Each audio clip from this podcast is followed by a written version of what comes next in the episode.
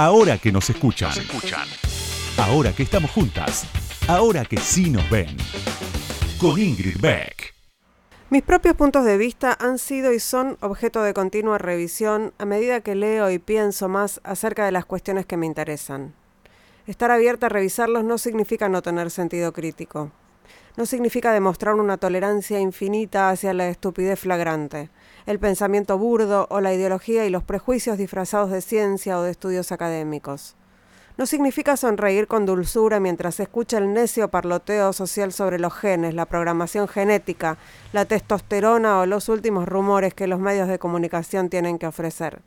Significa leer textos serios de muchas disciplinas, entre ellas las artes, que exponen argumentos desconocidos o inspiran pensamientos ajenos a los que uno se opone por temperamento, sea un pensador de mentalidad dura o de mentalidad blanda, y permitir que esa lectura lo cambie significa adoptar múltiples perspectivas porque cada una tiene algo que aportar y una sola no puede contener la verdad de las cosas.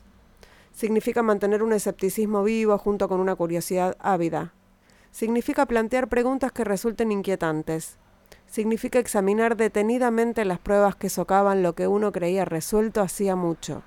Significa embrollarlo todo. La duda es una virtud de la inteligencia, escribió Simone Weil. Como ocurre con cualquier otro principio, entronizar la duda como el principio más elevado del pensamiento puede convertirse en una excusa más para la intolerancia. Sin embargo, creo que hay formas de duda que son virtuosas. Para la mayoría de la gente, la duda es menos atractiva que la certeza. La clase de duda en la que estoy pensando no se pavonea, no agita el dedo en la cara del otro y no se vuelve viral el Internet. Los periódicos no escriben sobre ella. Los desfiles militares no marchan a su compás. Si la admiten, los políticos se exponen a hacer el hazme reír. En los regímenes totalitarios han muerto personas por darle voz. Aunque los teólogos han comprendido su valor profundo, los fanáticos religiosos no quieren saber nada de ella. La clase de duda en la que estoy pensando surge antes de que pueda plantearse como un pensamiento. Empieza como una insatisfacción vaga, una sensación de que algo va mal, una corazonada todavía sin formar, suspendida y llena de suspense, que buscará las palabras que compondrán una pregunta adecuada en un lenguaje en el que encaje. La duda es más que una virtud de la inteligencia, es una necesidad. Sin ella no se produciría ninguna idea u obra de arte, y aunque a menudo incómoda, también resulta emocionante. Al fin y al cabo, es la duda bien formulada la que siempre acaba derribando los espejismos de la certeza. Es un fragmento del libro Los espejismos de la certeza, reflexiones sobre la relación entre el cuerpo y la mente, de la genia de Siri Usbed. Es un libro de ensayos que publicó recién, recién Seix Barral. Ahora que nos escuchan, una marea verde de sonido. Con Ingrid Beck.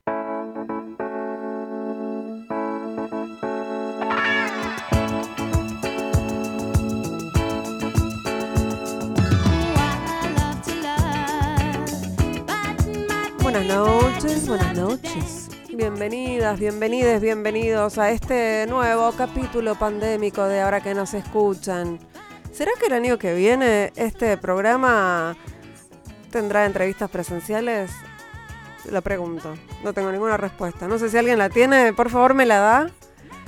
Yo lo que sí sé es que no voy a cambiar la música. Eh, ya es una... Eh, es un sello de, este programa. Pensaba que hace mucho que no les digo de dónde es esta música. Esta música, esta cortina eh, que me acompaña desde el principio, I Love to Love, es, eh, bueno, es la, la, apertura, la cortina musical, la canción, la banda de sonido de una serie maravillosa que se llama River, que no sé si todavía está en Netflix, espero que esté, una serie inglesa maravillosa y una serie policial, que son las que más me gustan, y la canta Tina Charles. Recomiendo esa serie, recomiendo Tina Charles y esta canción me encanta, así que me va a seguir acompañando eh, a lo largo de lo que siga este programa, es así, no voy a cambiar, eso no voy a cambiar, el resto de las cosas puede que sí. Bueno, dicho todo esto, les voy a decir quién va a ser nuestra entrevistada de hoy y tengo el honor de hablar en un ratito nada más con la primera mujer en dirigir la Asociación de Reporteros Gráficos de Argentina, eh, Argra. Estoy hablando de Eva Cabrera, la fotoperiodista Eva Cabrera. Enseguida, ya, no se vayan. Ahora que nos escuchan, ahora que vos me escuchás, te cuento algo más sobre la invitada de hoy. Ahí va.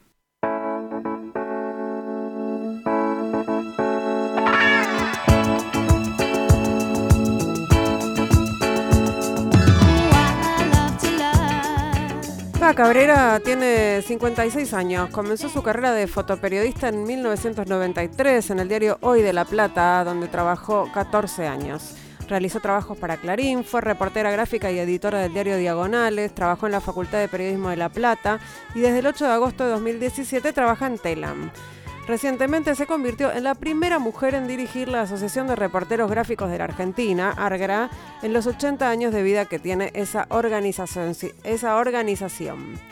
Eh, Argra cuenta con una minoría de mujeres y comunidad LGBTQ y fue una decisión colectiva constituir una comisión de género para tratar las problemáticas que tienen que ver con, obviamente, estas cuestiones. Entre sus coberturas más sobresalientes se encuentra la vigilia a 20 años de la desaparición de Miguel Bru, el estudiante de la Facultad de Periodismo y Comunicación Social que fue secuestrado y desaparecido por eh, policías de la comisaría de la Novena de La Plata. Eh, y también Cabrera dice su biografía de redes, ha reconocido que su espacio de formación fue la práctica. Tiene tres hijas y vive en Tolosa, partido de La Plata. Bienvenida Eva Cabrera, ahora que nos escuchan, ¿cómo estás? Hola, ¿qué tal? Buenas noches, ¿cómo va? Bien, un, gusto enorme y, una alegría saber que, el fotoperiodismo argentino hoy tiene está representado por una mujer, porque cuando se piensa todavía en fotoperiodismo, se, se piensa en un oficio muy masculinizado, ¿no? Eh, sí, sí, por suerte. Eh, digamos, yo fui de la generación que entró en los 90 a los diarios, donde empezamos a hacer muchas más compañeras, mm. y, y ahora hay muchas más incorporaciones de mujeres, de lesbianas, de no binarias, de bisexuales. Bueno, nos estamos reconociendo de esa manera, ¿no? Eh, de todas maneras es, es un, nuestro colectivo es no, es ni más ni menos que la representación de lo que son las redacciones en general de los medios, ¿no? Que si vos te fijás, si alguno transitó y caminó por alguna redacción, son la mayoría varones. Sí, sobre todo los que están en los, digo, no necesariamente en la redacción raza, pero sí en, en los espacios de decisión, ¿no? En los lugares de edición, de, de coordinación y de jefaturas. Sí, sí, en general somos muy, somos muy pocas mujeres en, los lugares donde se toman decisiones. Por suerte, bueno, yo trabajo para Telam en este momento desde 2017 y hay toda una gerencia y una, y una dirección y una presidenta que son todas mujeres. y, y, también hay editora de género, digo, nada, me parece, me parece que hemos comenzado, comenzado a avanzar por ahí muy lentamente, pero muy firmemente. Eh, yo, como vos, soy de la época en que además en las redacciones eh, a las mujeres no nos mandaban a hacer coberturas que fueran en donde se suponía que podía pasar algo, ¿no? Tipo un acto de la CGT, por ejemplo. Ahí no mandaban a mujeres. Además de que éramos pocas, digamos, eran, eran pocas mujeres las que cubrían eh, política, economía y mucho menos sindicales.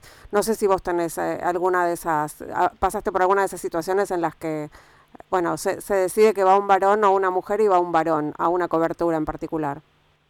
Mira, yo no sé si porque éramos pocos en el diario en, donde yo yo comencé, que es como, como decían en el diario hoy, pero por ahí te tocaba el turno y al que le tocaba, le tocaba. Yo empecé a hacer fútbol acá, empecé a hacer turf, wow. empecé a hacer fútbol en, en, dos equipos de primera que hay acá. Yo hacía fútbol del ascenso, vida a Cambaceres, iba a Villa San Carlos. Digo, eh, la verdad que me, parece que, que, tuvimos un juego interesante, pero por ahí capaz que era más para, para sacarse de encima la nota, mm. por ahí los compañeros, o capaz que era, digo, a mí me tuve una cierta conducción de un compañero, que yo digo que es mi papá fotográfico, que es Daniel Forneri, que es un compañero que trabajaba para el día de hoy, para Clarín, y nada, iba con él a la cancha, y él que me corregía, en la cancha, digo, éramos como la mosca blanca, ¿no? Porque eran todos tipos y por ahí algunas de nosotras. Entonces era, digo, la, la hinchada nos escupía de igual manera, nos puteaba de igual manera. Eh, Ahí no había discriminación. no, no, ahí éramos todos eh, garga- gargajeados por igual y puteados por igual y sí por ahí alguna cosa, eh, eh, el, el negro ante todo, Sí. Entonces era, podíamos ser negra torranta, negra puta, vení Sí. sacame una foto en bola. Sí, un, po- No. un poquito de misoginia para condimentar. Es un toque de misoginia para condimentar. Después, como yo no me daba vuelta, nunca respondí, nunca, digo, incluso hasta, eh, digo, masculinizarte un poco, de ir con la camisa cerrada hasta el- al cuello, que te tapara, que te llegabas a las rodillas, eh, nada. Después yo terminé siendo amiga de la del Cambacer, me, por ahí me pasaban, el, eh, me pedían fuego, si tenía un cigarrillo, ya después nos calmamos. Mm. Pero al principio sí, era raro, que si a mí algún fotógrafo llegaba a decirme en el, en el hipódromo que esto se había convertido en un juego de niños. Porque estabas vos. Claro, pero sí, sí, en algún momento, ay, anda a esa nota vos que te gusta, hay una mamá con un nenito. Mm. Digo, sí, sí tirarte por ahí como, como que esos estaban como para las notas, Más sensibles, entre comillas. la- sí, que uno estaba como para las notas más sensibles, mirá los nenitos, vos que sos Mujer. Pero, claro, vos que sos mujer. Sí, también aguantar, digo, a veces pensamos con las compañeras situaciones que nosotros tenemos naturalizadas, ¿no? Mm. Esto de, yo tuve un jefe que me dijo un día, tomá un chicle. Un chicle, dice, si caminas y masticas chicle, te dejo la- a cargo de la sección. Ah. Y en realidad, obviamente, me dejó a cargo de la sección. Pudiste Eh. caminar y masticar chicle, muy bien. Sí, sí, sí, pude masticar y caminar chicle. Eh, y el, el problema es que me dejó a cargo de la sección sin pelearme un mango más para que yo me hiciera cargo y cobrara un poco mejor, ¿no? Claro, por- o sea, Eh, por la misma guita que... que... Por la misma guita que era reportera, me tuve que hacer cargo de, de editar, de mandar, de, digo, nada, lo, lo más grave fue eso. Y chiste que uno tenía naturalizado, eh, qué sé yo, cualquier cualquier barbaridad. La, como yo fui, siempre fui respondona, siempre les contesté, me, me gustaba primero usar la ironía y después después dejarlos desubicados a ellos, Mm. ¿no?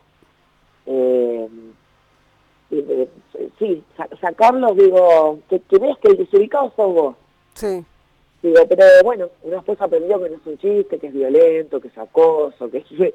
Digo, no, pero eh, llevamos todo un, camino en eso. Eh, Eva, estamos hablando con Eva Cabrera, que es la flamante presidenta de la Asociación de Reporteros y Reporteras eh, Gráficas y Gráficos de la Argentina, y quiero que me acompañes a escuchar un audio tuyo, en donde hablas de que toda foto es política. Ay, qué miedo. Yo creo que toda foto es política, hasta el más desideologizado, haciendo una foto, está opinando. Hacer fotos para nosotros es nuestra manera de opinar, así que, qué sé yo, yo uno se para de un lado para hacer las fotos. Somos fotógrafos documentales y trabajamos para ayer y trabajamos para mañana, ¿no? Porque lo que hacemos, lo que hace es construir la memoria colectiva. Y cada cual tiene su mirada y, y creo que toda mirada es política, más allá de que alguien se llame apolítico, ¿no? Yo no creo en, en el sujeto político en líneas generales.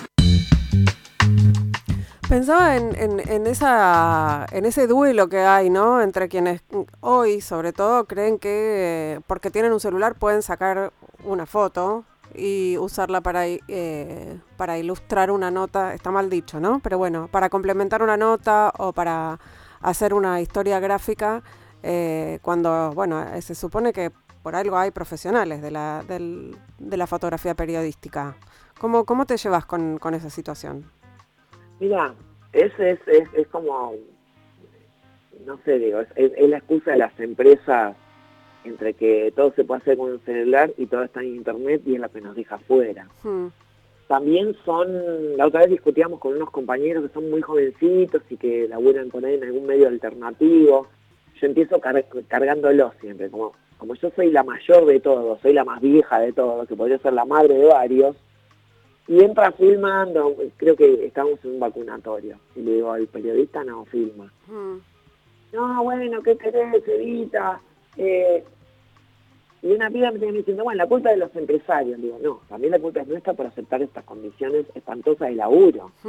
Digo, el multitasking, ¿no? sí hay grandes diferencias, seguramente. También hay diferencia cuando la foto con el celular la hacemos nosotros o la hace alguien que no sabe. Seguro, sí. Digo, digo me, parece que es una gran excusa las empresas, no solo para precarizarnos, sino para dejarnos sin laburo y además contratar pibes por dos mangos y en esa, en esa ilusión de publicar, de, de, empezar a escribir, de empezar, a aceptan esas condiciones. Sí, y además pensaba en esto que yo dije mal, que es para ilustrar una nota, ¿no? Como si la foto en sí misma, que era lo que vos decías en el audio también, como si la foto en sí misma no tuviera una mirada, no contara una historia, ¿no? Y también hay como eh, esta cuestión de, de la edición de dame una foto para ilustrar esta nota, como que el texto eh, tiene más valor. Sí, mira, eso es una, es una gran discusión de... Yo no me acuerdo con quién lo hablamos en estos días, ¿no? Hay una cosa que, a veces se impone. Yo, por suerte, laburé en un diario el último tiempo, que era Diagonales, que estaba la sección de arte eh, dentro de fotos, y discutíamos y hablábamos mucho sobre las fotos. Mm. Pero bueno, hay una cuestión es que, digo, eh, la, nota es descriptiva y la foto muchas veces es conceptual. Mm. yo me, acuerdo de una de las cosas, que discusiones que tuve, que fueron varias, porque soy bastante terco y te la discuto hasta el final, siempre. Eh, habíamos hecho una nota en la Casa Cuna acá de La Plata. Y decía que había 200 pibes judicializados, bueno. Yo hago una foto, eh, para mí yo tengo algunos conceptos sobre los pibes judicializados y no se les puede ver la cara. Eh, para mí pixelarle una foto a un niño judicializado es como matarle doblemente la identidad. Y yo busco la manera, desenfocada de contra y Bueno, la nota era, la foto era una, en un sube y baja de plástico estaba la directora de la casa cuna con una niñita de espalda que las tomaba de las manos y la mujer le sonreía. Y atrás se le veían unos pibitos muy desenfocados y medio en sombra. La discusión con el editor fue, pero no se ven 150 pibes. Y decís en la nota que hay 150 pibes. Claro, no, no es literal. Vos mirá, el amor que pone esta mujer, que está jugando con una niñita, una niñita que fue abandonada, que no sabemos en qué, cuáles fueron las circunstancias, con otro niñito que hay atrás, en un juego, es una foto amable, no importa, es una foto conceptual.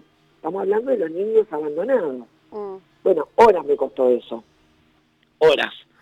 Y, y también hay como una, como una cosa, mira, justo hablaba con compañeros esto ayer, te pasan cosas que a veces te piden obviedades en las redacciones, ¿no? Y me pasó una vez eh, con una foto del mellizo Barros Esqueloto. Sí. Empezó su carrera en gimnasia, jugó en Boca, jugó en Estados Unidos y el pibe volvía a jugar a gimnasia. Entonces la discusión, yo tenía una foto de hecho un compañero que era hermosa. Entonces el director del diario me dice, no, para la tapa dame la foto de la, del mellizo con la camiseta de gimnasia. Yo digo, no, si va a jugar en gimnasia, ¿con qué camiseta va a jugar? No hagamos la clásica, el tipo con la camiseta. Claro. Bueno, y ahí se sumaron editores, en todas las secciones contra el diseñador, que es el que terminó definiendo, y contra mí. Yo tengo una foto, el mellizo Barros Esqueloto, sonrojado, con la ropa de entrenamiento, con un pibito chiquitito que le pedía un autógrafo y un gordo lloroso, sacado, abrazándolo, eh, y gente atrás con celulares. Esa era la foto la vuelta del tipo que le había dado tantas alegrías al club, no la foto de la camiseta que es como una formalidad. Y la estuve discutiendo durante un rato largo y, el compañero diseñador, que no me olvido más, que es de gimnasia además, dijo, muchachos, esta es la esencia de gimnasia, el equipo sufrido, que no fue campeón, que le vuelve este pibe que jugaba con el hermano, que jugó desde chiquito, y la gente desesperada porque volvía. Esa es la foto. ¿Y ganaste entonces? Obviamente. Ah. no, yo también se me tuve que ir al mazo, y, pero he terminado discutiendo con una cantidad de, de, improperios y malas palabras. Eh, sí, sí, porque me, hacen calentar. ¿Para qué me llaman si saben cómo me pongo, no? Estamos conversando con Eva Cabrera, que es la presidenta de ARGRA, de la Asociación de de reporteros y reporteras gráficas de la Argentina. Y vamos a escuchar un tema, vamos a escuchar a Patti Smith. Enseguida seguimos charlando. No se vayan, quédate vos también, Eva, por favor.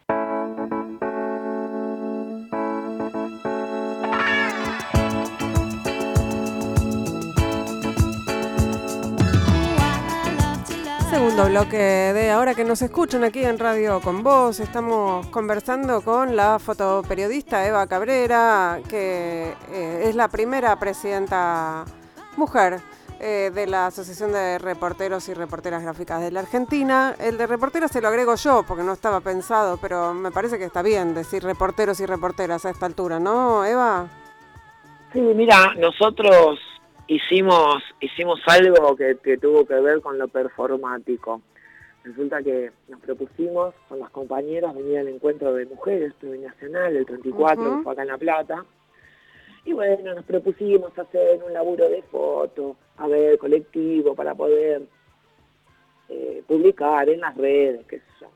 Eh, también fuimos a participar de, la, de la Asamblea Nacional de Trabajadoras de Prensa. Sí. Yo tengo una banderita acá, que es una bandera de árboles que la hice acá para los actos de cabeza, para ir a distintas movilizaciones.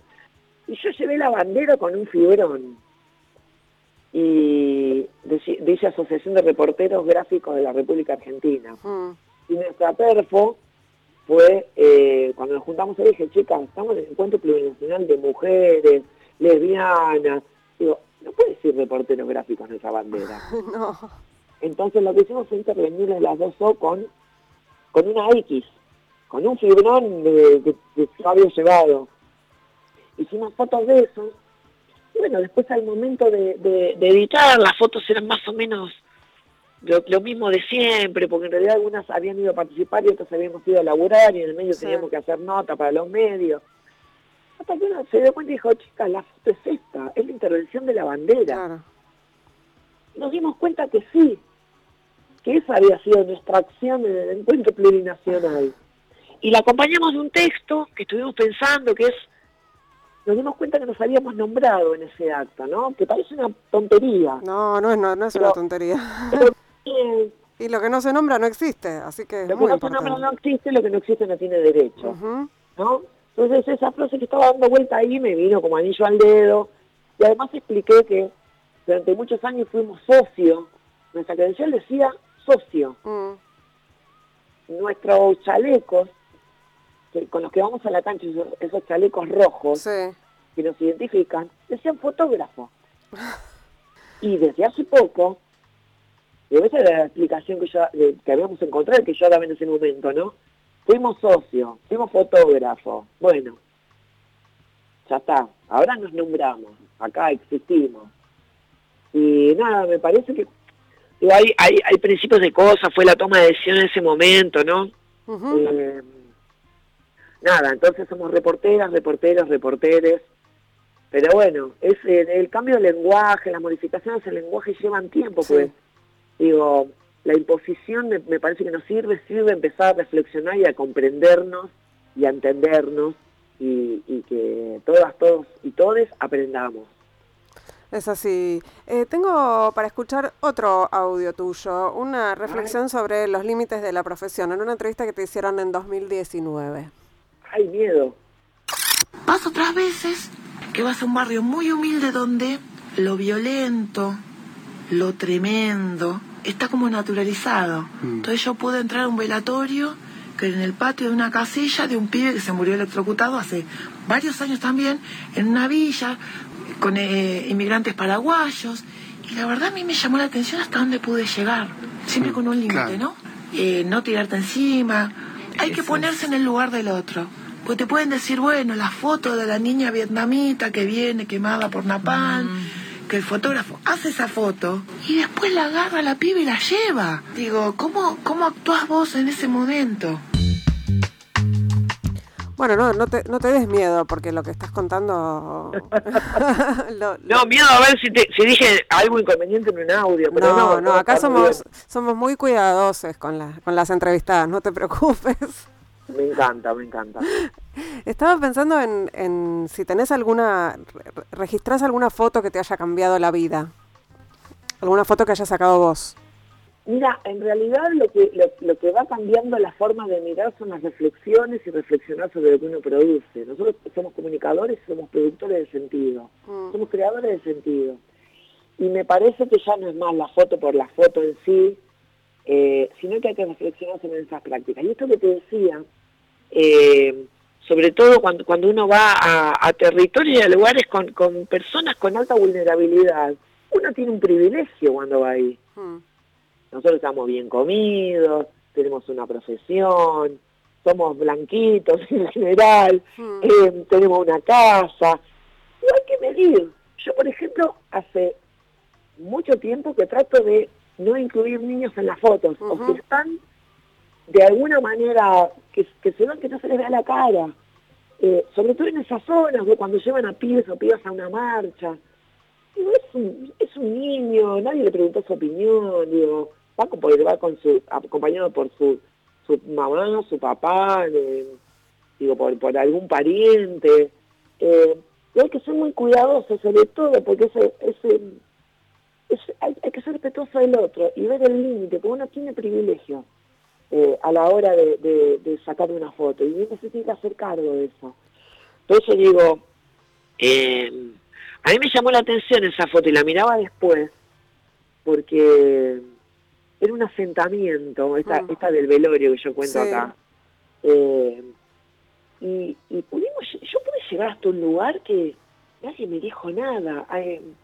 digo, en cualquier lugar te sacan a patadas en el traste. Y entonces hay, hay algo, hay un privilegio que yo tenía ahí en ese momento. Digo, y vi hasta dónde llegaba. Ahora yo no sé si esa foto la haría o no, la haría más de lejos. Mm. Entonces son fotos innecesarias que, que contribuyen a un morbo. Digo, qué sé yo, no, no todo es fotografiable, me parece. no, sé, no sé si ahora haría esa foto.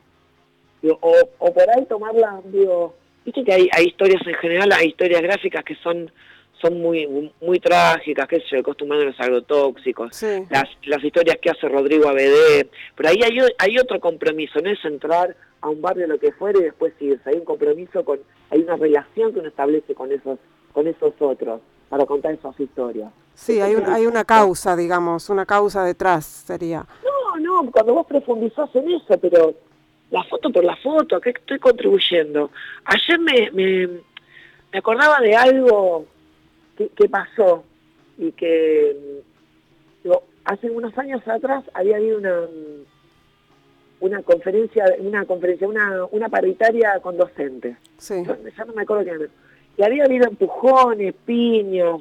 Creo que Anita Petrocini, que es dirigente de la feria, había arrancado un colgante que tenía en la en el cuello. Hmm. Bueno, no había fotógrafos en el momento que se arma eso. Vamos a la tarde, eh, éramos un montón de fotógrafos, cuando salen los docentes, eh, Baradel, Petrochino, otros docentes a dar la conferencia de prensa, una de las docentes se patina, se cae al piso, alguien hace esa foto y otro fotógrafo bajamos la cámara y la fuimos a levantar. Hmm. Esa foto fue publicada como que había habido disturbios en, la paritaria docente. Hmm. Y una señora se había caído. O sea, tengamos un límite. Pero ahí hay... No solo hace la piña, comete más. Claro, eh, pero digo, ahí, hay responsabilidad del, del, fotógrafo y del editor, o sea, de todo el mundo, porque esa foto... Obviamente, esa foto obviamente. Podés, sacarla y no entregarla también. No, por, por supuesto, por supuesto. Yo también recuerdo discusiones con compañeros que sacaron una foto y después hubo quejas. No, bueno, pero también pasó por el editor. No, pero el primer responsable de entregar esa foto sos vos. Sos vos el que ve, sos vos el que llega de la calle y es el que tuvo, percibió, olió, escuchó. Hay que ser responsable. Hay que ser responsable. Bueno, sobre, la responsabilidad tengo también algo para que escuchemos juntas eh, ahora. A mí me sorprendió muchísimo, en realidad no me sorprendió, ver, por ejemplo, en Telam subida la foto de Carla flotando en el riachuelo entre bolsas de basura. Hay un tratamiento, por ejemplo, de los feminicidios que es aberrante, ¿no? Siempre sabemos quiénes son las pibas y nunca sabemos... Nada del asesino. del asesino, del violador. ¿Qué es lo que pasa ahí?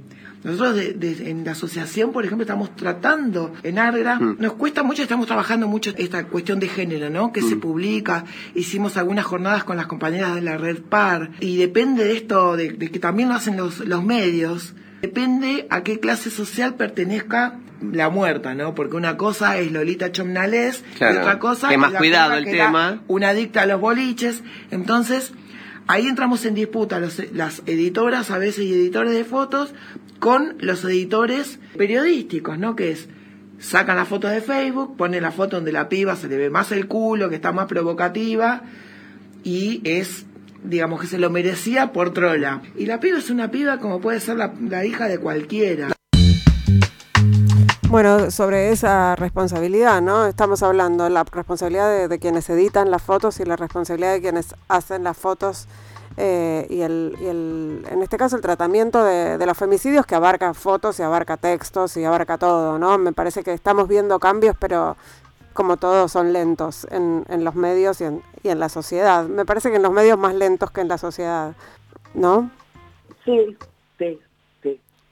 Eh, en, los medios es un poco más lento porque hay cosas, digo, que están como, como, como asumidas, ¿no? Que eh, por ahí no, no, no sé cómo explicarlo, pero sí, bueno, todos somos, somos, somos todos educados en el patriarcado y la mirada patriarcal y el texto patriarcal, digo, va, va a costar mucho que es todo un laburo y es una batalla que hay que dar, ¿no? Eh, bueno, no, nosotros... Pensar, no había editora de género en, en, en, en Telam cuando se publicó esa foto. Todavía. No, no, pero fue, eh, no, no, no había, no había. Eso fue yo, no me acuerdo cuando fue esto, pero incluso alguien dice, mire, una compañía dice, mire esta barbaridad, y a mí me costó darme cuenta que era lo que había en la foto. Claro. Digo, eh, yo lo, uní rápidamente, viste que hay un texto de abrir la cabeza en cámara. Sí. Basura. Basura, sí, sí. Que yo cada tanto lo leo, ¿no? Y, y sí, digo, como... Digo, la, la otra es eh, en los títulos, que es, apareció muerta, no, asesinaron a Fula. Mm. Digo, hay, hay, hay una cosa que es el peso de la palabra, ¿no? De, apareció muerta, no, no apareció, hallaron, no, asesinaron, ah, la encontraron en tal lugar, digo, me parece que hay que, tiene que haber una variante ahí. Tenemos que aprender a escribir y a contar de otra manera.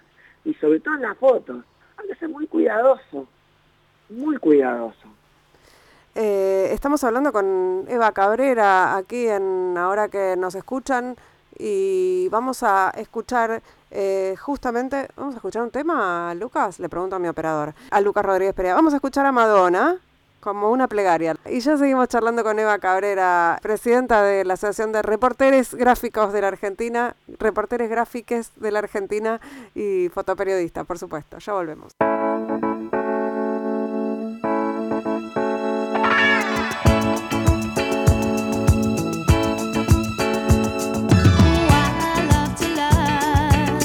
Tercer bloque de ahora que nos escuchan aquí en Radio con Vos. Estamos charlando con Eva Cabrera, fotoperiodista, presidenta, primera presidenta mujer de la Asociación de Reporteres Gráficos de la Argentina.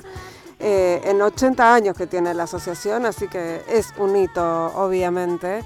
Eh, Eva, eh, pensaba que en el, en el bloque anterior hablábamos un poco, bueno, en todo, venimos hablando de, de que la foto, la foto es política.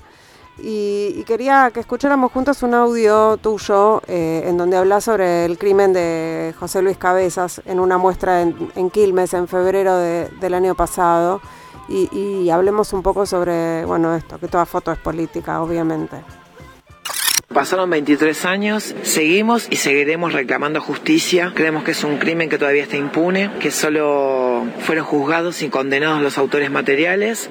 Nunca se sentó en el banquillo el autor intelectual, que en su momento fue señalado Alfredo Chabrán, que se suicidó un año después. Los condenados están obteniendo sus libertades. El Colegio de Abogados de Capital Federal matriculó al Gustavo Preyeso, que es quien recluta a los tristemente célebres horneros es abogado y yo creo que es, escandaloso que alguien que no terminó de cumplir su condena, que la termina de cumplir el año próximo, cuando se cumplan 25 años, que son los que le dieron, pueda tener el beneficio de estar matriculado en el colegio de abogados, que contradice sus propias leyes, ¿no?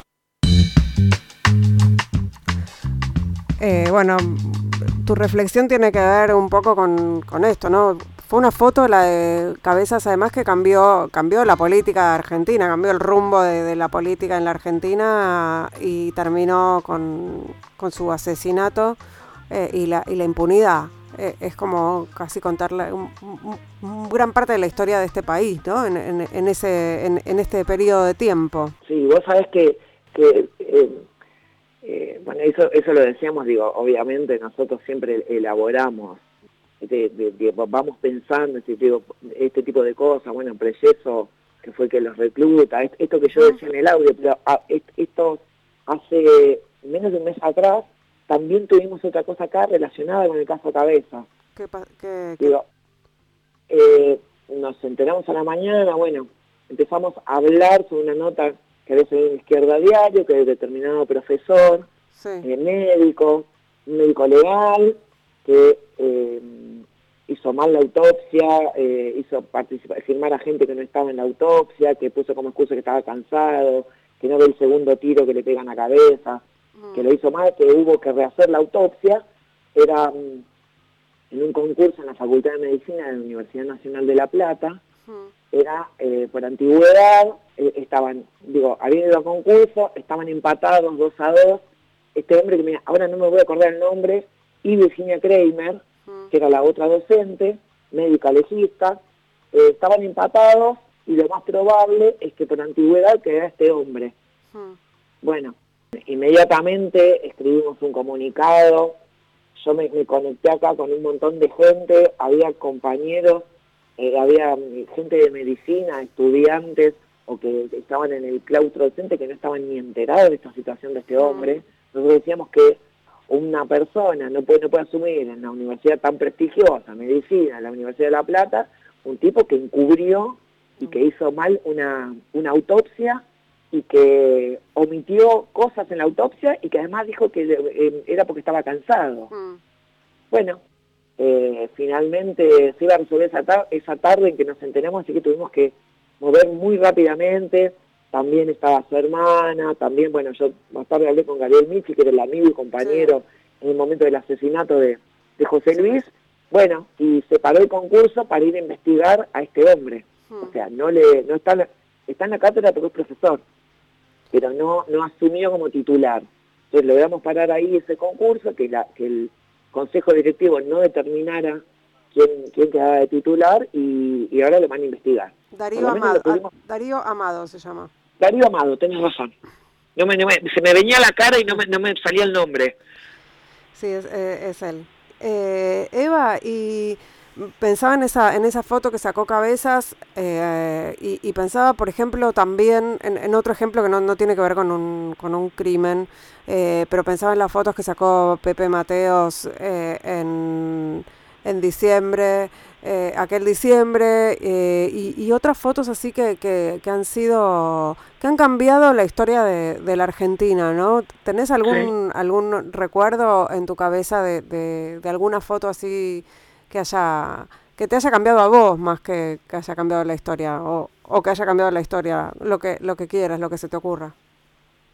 Mira, son son muchas fotos las que uno va mirando. Digo, yo si me preguntás una hora no tengo una que que uy, esto marcó, la verdad que en este momento digo, sí me sí se me vienen muchas fotos que marcan distintas épocas, ¿no? Mm y digo, se, me viene a la cabeza una publicación que tenemos nosotros, que es un libro que se llama 30 años de fotoperiodismo en democracia, que va desde, desde el 83 hasta hasta el, decime cuándo fueron los 30 años, hasta 2003, 2013, 2003, no me acuerdo, ya pasa el tiempo 2013, ¿no? 2013. Sí, sí, 2013. Y se, y se me vienen así como el, el acto peronista, el acto radical, eh, la carpa docente, mm. Eh, las marchas por María Soledad Morales, el, las, eh, déjame pensar, bueno, el asesinato de, José Luis, eh, de esas marchas multitudinarias por, José Luis, se me viene María Julia con el tapado de piel, se me viene Carlos Saúl I con anteojos y una, y una pistola, se me viene, no sé, el helicóptero de la Rúa, las fotos de la plaza, mm. la asunción de Néstor, que hay una foto que asume una manito y digo, y, tiene una edición que pasan las fotos de Costeque y Santillán y que en realidad se ve en la estación, mm. además de Pepe Mateo salió tres fotógrafos más. Sí. ¿No? Pero bueno, son, las que trascendieron, las de, la de Mateos. Eh, bueno, porque trabajaba en Clarín, ¿no? no era... trabajaba en Clarín, bueno. Sí, también había un fotógrafo de la Nación, había, bueno, fue todo, digo, ese día fue muy, muy, muy convulsionado. Sí. Eh, ¿qué más? No sé, me viene la, asunción de Néstor, la foto de los juicios de Lesa, eh, la foto de las madres, la, digo, me viene todo eso a la cabeza. Entonces no es una foto, todas esas fotos yo creo que construyen esta memoria colectiva y que han cambiado la historia, han servido para cambiar la historia. Eh, Eva, ¿y vos por qué elegiste, si es que elegiste o te eligió a vos, el fotoperiodismo? Mira, yo empecé, eh, digo, de cara rota y de, casi de casualidad.